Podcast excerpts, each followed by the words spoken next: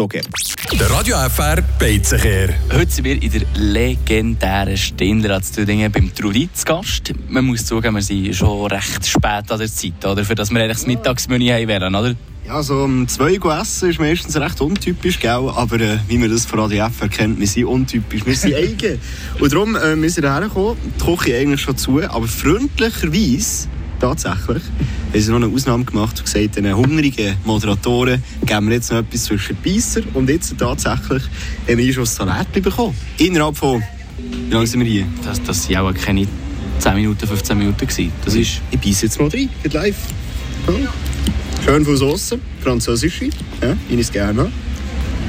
Schön knackig, die Soße ist gut. Ich bin happy bis jetzt. Sehr gut. Ich setze das hier optisch geht einiges her. Also, es ist schön farbig, wie sich gehört, oder? Es finde ein gemischtes Salat, es hat ein bisschen von allem etwas. Und ich würde sagen, wir essen jetzt das und melden uns zurück mit dem Hauptmenü. Ich sage, ein guter Philipp. Ein guter. Wir haben ähm, Pommes, Fleischkäse, Spiegelei und ein bisschen Gemüse und dazu Rivella Blau.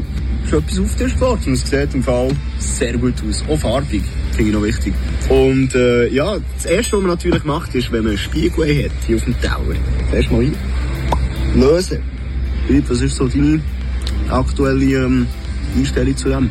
Also optisch muss ich sagen, hat es mich schon mal sehr überzeugt, das Menü, aber wir wollen gar nicht lange Zeit verlieren. Äh, das Trudi ist immer so ein bisschen Umschwirren. Die hat schon bald ein bisschen Sorgen an unserem Beizen-Test, den wir hier machen. Könnt ihr übrigens jetzt bei uns äh, lesen oder nachher hören, bei uns auf Frapp. Wir haben jetzt Mittagsmenü getestet und werden so noch weiterhin. Falls ihr uns noch eine Idee und Tipps habt, wo dass wir den Beizenkehr machen, unbedingt auch noch uns anschreiben dazu.